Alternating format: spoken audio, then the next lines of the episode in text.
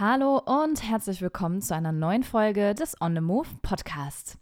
Heute wird es exotisch, ihr Lieben. Seid ihr reif für die Insel? Habt ihr Bock auf Island Vibes, einsame Strände und türkisblaues Wasser, während in Deutschland die Temperaturen sinken? Wollt ihr einfach mal was anderes und dem europäischen Herbst und Winter den Rücken kehren? Dann kratzt eure letzten Urlaubstage nochmal zusammen und verbringt dieses Jahr noch einen warmen Urlaub auf einer unbekannten, aber nicht unerreichbaren exotischen Insel. In dieser Folge habe ich für euch 13 tropische Inseln, die sich perfekt für einen Inselurlaub im Herbst und Winter eignen. Schnallt euch also an und los geht's. Ab auf die Insel.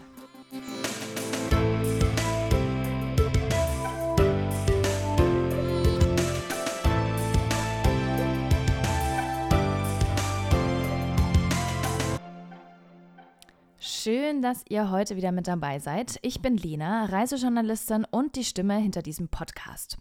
Und ich bin selbst totaler Inselurlaubsfan. Es muss nicht immer Kreta, Mallorca oder Gran Canaria sein. Traut euch diesen Herbst oder Winter doch mal ein bisschen weiter weg und entflieht den kalten Temperaturen mit einem Urlaub auf einer tropischen Insel. Ganz weit weg vom Alltag und dem europäischen Klima. Dabei muss es nicht mal bei einer Insel bleiben. Wie wäre es zum Beispiel mit ein bisschen Island Hopping? Die Destinationen, die ich euch heute vorstelle, sind meistens auch super als Rundreise mit anderen Inseln kombinierbar. Dadurch seid ihr richtig flexibel und könnt so lange eure Vitamin D-Reserven auftanken, wie ihr wollt. Na dann, los geht's. So, wir fangen direkt mal an mit einer Inseldestination, die von Deutschland aus richtig weit weg ist nämlich etwa 16.300 Kilometer. Von Deutschland aus kann man erdkugeltechnisch fast gar nicht mehr weiter wegfliegen. Trotzdem lohnt sich die weite Anreise auf jeden Fall. Die Rede ist vom Südseeparadies Fiji. Und mein ganz besonderer Tipp für euch ist eine der 300 Inseln des Staates, nämlich die mini kleine Insel Leluvia. Wer auf der Suche nach absoluter Ruhe und Entspannung ist, fernab vom Trubel des Alltags, der findet in Liluvia ein kleines Paradies, das nur wenige Menschen überhaupt kennen. Die kleine Insel ist gerade mal 68.000 Quadratmeter groß und liegt südöstlich der Hauptinsel Vitilevu, etwa 35 Minuten Bootsfahrt entfernt. Umgeben von goldenem Sand und vielen Palmen lässt es sich hier bestens entspannen. Und wer zwischen all dem Nichtstun doch mal ein bisschen Abwechslung braucht, kann beispielsweise eine Runde schnorcheln gehen im Hausriff direkt vor der Tür. Die einzige Unterkunft der Insel, das Liluvia Island Resort, bietet genau die richtige Menge an Lebensnotwendigkeiten, ohne das Erlebnis einer einsamen Insel zu zerstören. Gleichzeitig hat man aber die Möglichkeit, sich beispielsweise ein Sub oder Kajak auszuleihen, surfen zu gehen oder sogar mit Tauchequipment komplett abzutauchen. Ganz wie ihr es euch in eurem entspannten Inselurlaub eben vorstellt.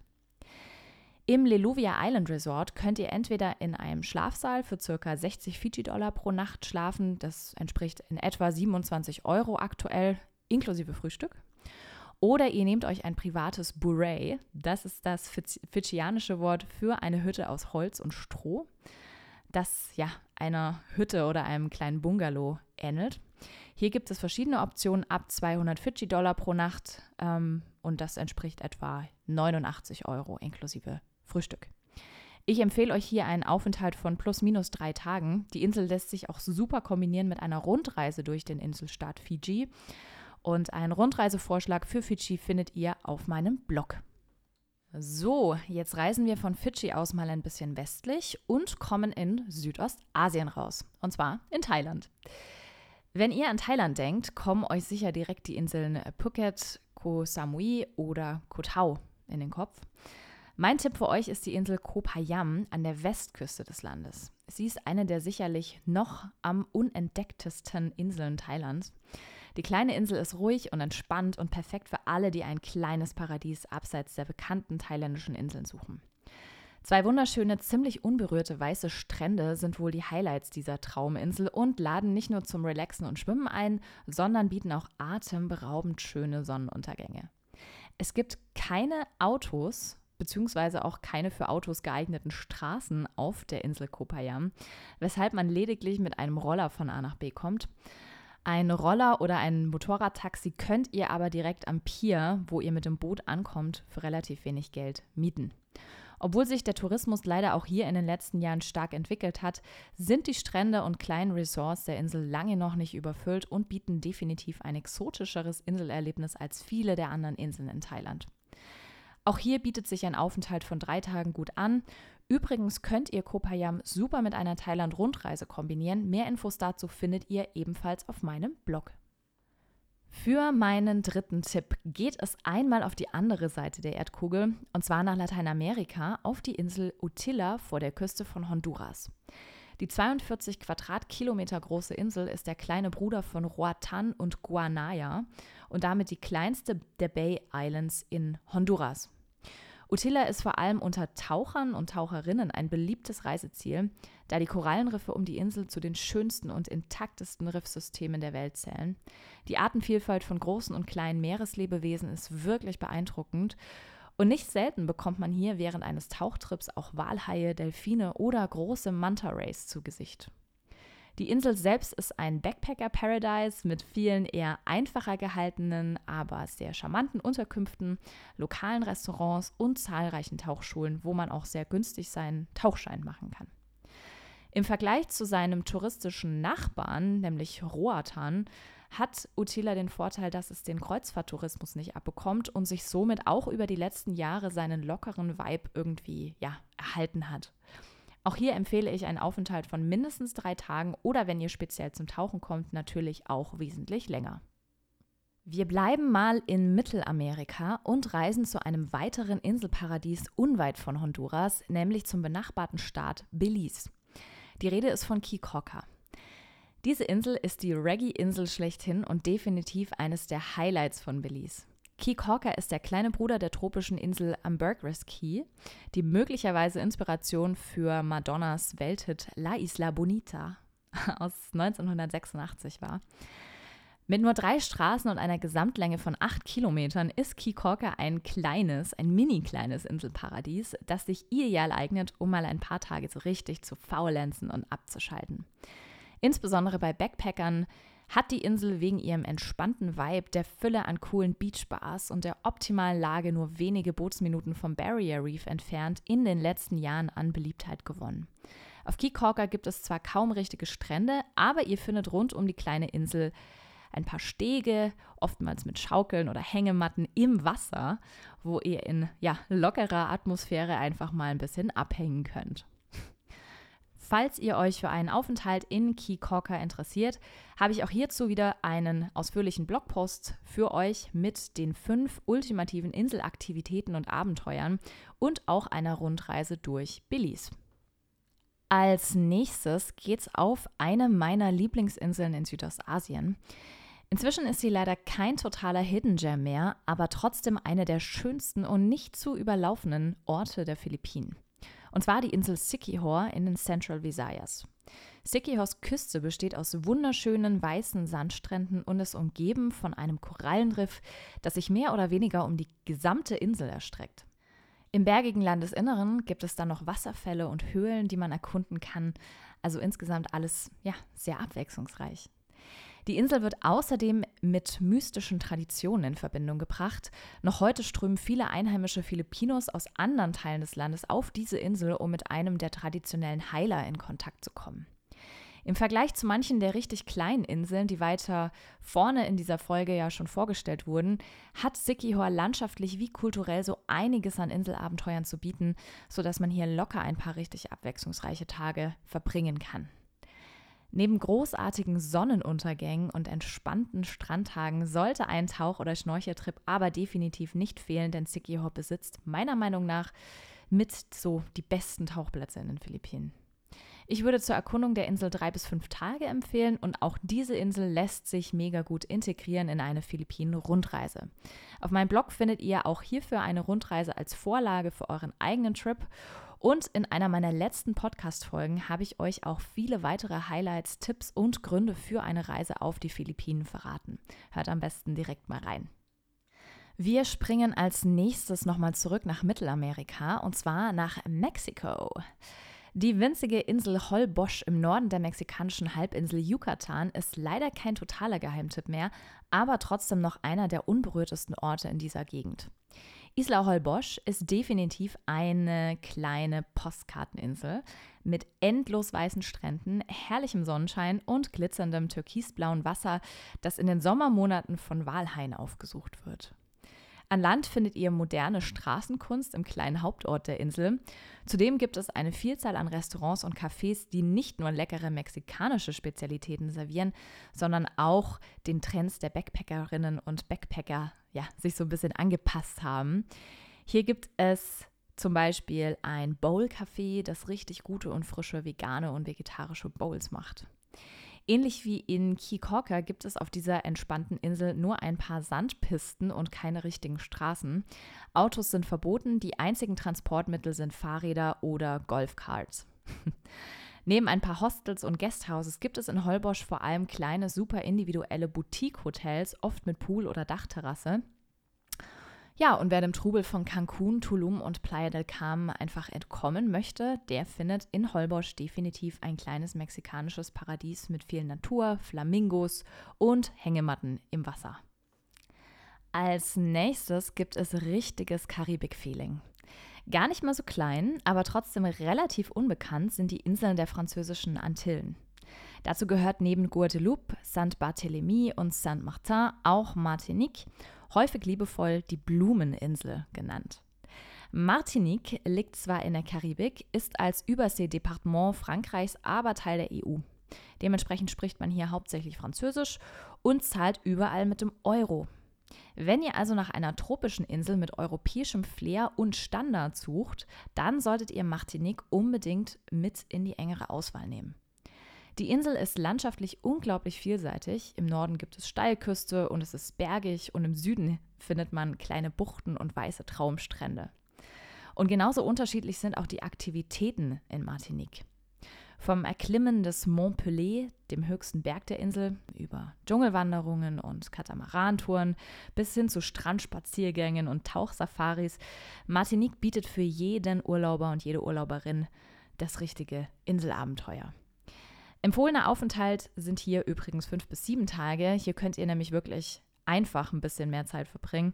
Auch hierzu findet ihr auf meinem Blog eine Rundreise bzw. auch Insel-Highlights. Für den nächsten Inseltipp geht es zurück auf die Fidschi-Inseln. Nach Viti und Vanuatu ist Tavioni die drittgrößte Insel der Fidschi-Inseln und bekommt auch nur einen Bruchteil der sonnenhungrigen Touristen ab, die Fidschis Hauptinseln ansonsten besuchen. Aufgrund ihrer artenreichen Flora und Fauna wird die Insel auch oft Garden Island of Fiji genannt und ist ein idealer Ort, um in der Natur mal so richtig die Seele baumeln zu lassen. Unweit von Tavioni befindet sich auch der Somosomo Strait, der Tavioni und Vanuatu trennt und sich insbesondere durch die erstaunliche Population von Meereslebewesen und Weichkorallen zu einem der besten Tauchplätze der Welt etabliert hat. Trotz der Lage ein wenig abseits der Hauptinseln lässt sich Tavioni gut in eine Fidschi-Rundreise integrieren, sodass ihr hier ein paar Tage inmitten von Regenwald und Wasserfällen eure Batterien wieder aufladen könnt. Weitere Infos zu Tavioni und auch den anderen Fidschi-Inseln, die sich lohnen, mal zu besuchen und auch ähm, sämtliche Tipps und Inspirationen zu Rundreisen durch Fiji findet ihr auf meinem Blog. Auch in Belize gibt es mehrere Destinationen, die ich euch für euer nächstes Inselabenteuer ans Herz legen will. Neben Kikorka ist das unter anderem auch die Insel Placencia. Placencia ist eigentlich nur eine Halbinsel im Süden des Landes und trotzdem fühlt es sich hier an, als wäre man weit weg von allem auf einer tropischen Insel inmitten der Karibik. Ähnlich wie Kikorka ist auch Placencia super entspannt, hat freundliche Locals und einfache, aber schöne Unterkünfte. Placencia hat lediglich eine Hauptstraße, an der sich so ziemlich alles befindet. Restaurants, Cafés, Guesthouses und auch ein paar Souvenirshops.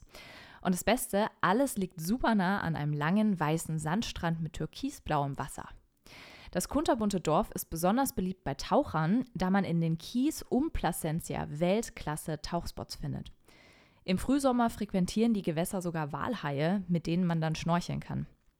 Aber auch das restliche Jahr über versprechen die kleinen Koralleninseln vor der Küste atemberaubende Tauchgänge mit reichlich Unterwasser-Action. Auch wenn ihr nicht tauchen geht, empfehle ich euch einen Schnorcheltrip zu den Silk Keys, da allein diese winzigen Castaway-Inselchen schon einen Ausflug und das ein oder andere Erinnerungsfoto wert sind. Natürlich kann Placentia auch mit Key Corker kombiniert werden, beispielsweise wenn ihr sowieso durch Belize reist und mindestens 10 Tage Zeit habt. Ein weiterer Top-Spot auf den Philippinen ist die Insel Coron. Sie ist lange nicht so überlaufen wie die Nachbardestination El Nido, aber mindestens genauso schön und sie liegt im Norden der Region Palawan. Die vielen kleinen Inseln um Coron haben oft winzige weiße Sandstrände, die meist von großen Kalksteinfelsen umgeben sind, sowie farbenfrohe Riffe zum Schnorcheln. Eine Island-Hopping-Tour bietet sich hier definitiv an und ist zudem günstiger als in Palawans Touri-Spot Number One, nämlich El Nido. Ja, ich gebe zu, ich bin seit meinem Palawan-Trip in 2017 schon kein El Nido-Fan, auch wenn der Ort jedes Jahr aufs Neue in allen Reisemagazinen irgendwie gehypt wird. Für mich bietet Coron alles, was El Nido auch hat, minus dem Massentourismus. Daher würde ich Coron jedem empfehlen, der Palawan ein bisschen exotischer und authentischer kennenlernen möchte, einfach abseits der Touristenpfade. Coron beherbergt außerdem zwei einzigartige klare Seen, den Barracuda Lake und den Kayangan Lake, ich glaube, so spricht man ihn aus, die sowohl Salz- als auch Süßwasserschichten haben und auch definitiv deshalb einen Ausflug wert sind und auch den ein oder anderen Tauchgang. Neben den einsamen Stränden und der kleinen, entspannten Stadt Coron Town ist die Insel besonders beliebt auch bei Wracktauchern, denn um Coron drumherum liegen sämtliche gut erhaltene japanische Schiffswracks aus dem Zweiten Weltkrieg. Definitiv ein Bucketlist-Tauchgang für alle von euch, die gerne tauchen. Wir bleiben in Südostasien und reisen weiter nach Malaysia, nämlich auf die Insel Langkawi. Langkawi ist ein Archipel mit rund 100 kleinen Kalksteininseln vor der Nordwestküste Malaysias. Die Hauptinsel Pulau Langkawi ist im Vergleich zu anderen malaysischen Inseln sehr spärlich besiedelt, hat Traumstrände und viel Regenwald. Neben den Stränden hat Langkawi aber auch ein paar richtig coole Attraktionen zu bieten, wie beispielsweise das Oriental Village, von wo aus man mit einer der steilsten Seilbahnen der Welt auf den Gipfel des zweithöchsten Bergs der Insel fahren kann. Der Ausblick von dort auf das ganze Langkawi-Archipel und bei gutem Wetter bis nach Thailand ist wirklich gigantisch. Zudem steht in Langkawi wie auch in anderen Orten Malaysias Kunst und Kultur weit oben auf der Sightseeing-Liste. Besonders die 3D-Kunstmuseen und Virtual Reality-Museen erfreuen sich zunehmender Beliebtheit sowohl bei Touristen als auch bei Einheimischen. Wenn ihr während eures Aufenthalts noch Zeit habt, könnt ihr natürlich auch noch einen Tagesausflug nach Thailand unternehmen.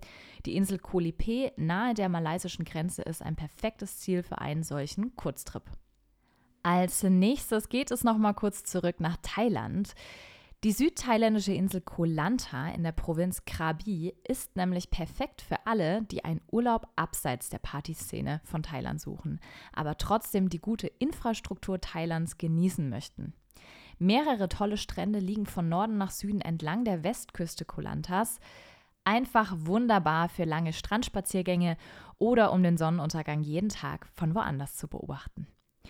Die Insel bietet eine atemberaubende Landschaft mit Mangrovenwäldern, bewachsenen Hügeln und fantastischen weißen Sandstränden. Es gibt einen Nationalpark im Süden der Insel und auch sonst bietet Kolanta einiges an Attractions, sodass erst gar keine Langeweile aufkommen kann. Neben Kajakfahren und kleinen Erkundungstouren auf dem Roller sind Tauchen und Islandhopping beliebte Aktivitäten. Kolanta ist sicherlich schon lange kein Geheimtipp mehr unter Touristen in Thailand, aber dennoch eine entspannte tropische Insel, die sich super integrieren lässt in eine Thailand-Rundreise. Alle Infos zu meiner Reiseroute durch Thailand gibt's auf meinem Blog. So, ihr Lieben, last but not least habe ich noch einen ganz besonderen Tipp für euch. Wer schon immer einmal nach Australien wollte, sollte dabei nicht nur an den Hauptteil des australischen Kontinents denken und diesen bereisen, sondern sich auch einmal auf die kleinere Insel Tasmanien im Süden des Landes vorwagen.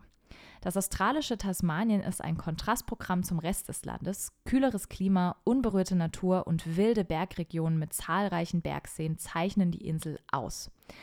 Am besten erkundet ihr Tasmanien bei einem Roadtrip, damit ihr die unberührte Natur in eurem eigenen Tempo erleben könnt. Die UNESCO hat auf Tasmanien mehrere Schutzgebiete ausgewiesen. Über 15.000 Quadratkilometer sind Teil des Weltkulturerbes. Das sind über 20 Prozent der Insel. Von den Städten aus ist die tasmanische Wildnis bequem zu erreichen. Wirklich empfehlen kann ich euch den Franklin Gordon Wild Rivers National Park. Er gehört zu einem der wirklich letzten vom Menschen unberührten Gebieten der Erde. Wenn ihr Naturliebhaber oder Naturliebhaberinnen seid, erwartet euch hier ein unvergessliches Abenteuer.